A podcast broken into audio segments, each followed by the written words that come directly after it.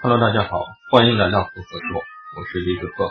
今天晚上给大家分享的小故事叫做《刻舟求剑》。那这个故事可能很多人在上学的时候都听过。今天晚上我在这里再给大家简单做一个分享。说有个楚国人乘船渡江，一不小心呢，佩戴的剑掉进了江里。这个时候呢，他急忙在船的船沿上面刻了一个记号，说这儿是我的剑掉下去的地方。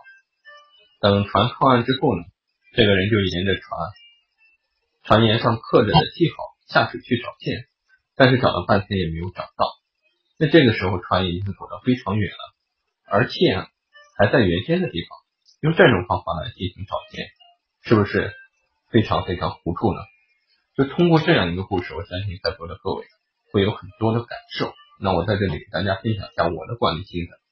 古人有句话说：“事易则事易。”事意的背变，那第一个是事件的事，第二个是呢是事情的事，事意的事意，大家要注意理解。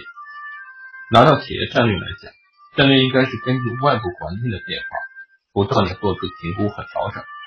如果企业外部的环境或者内部发生了变化，而企业的战略没有对此做出相应的改变，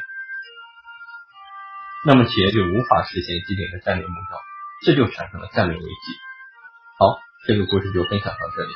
如果你喜欢我的分享，可以关注我的微信公众号李子鹤，新浪微博李子鹤，谢谢。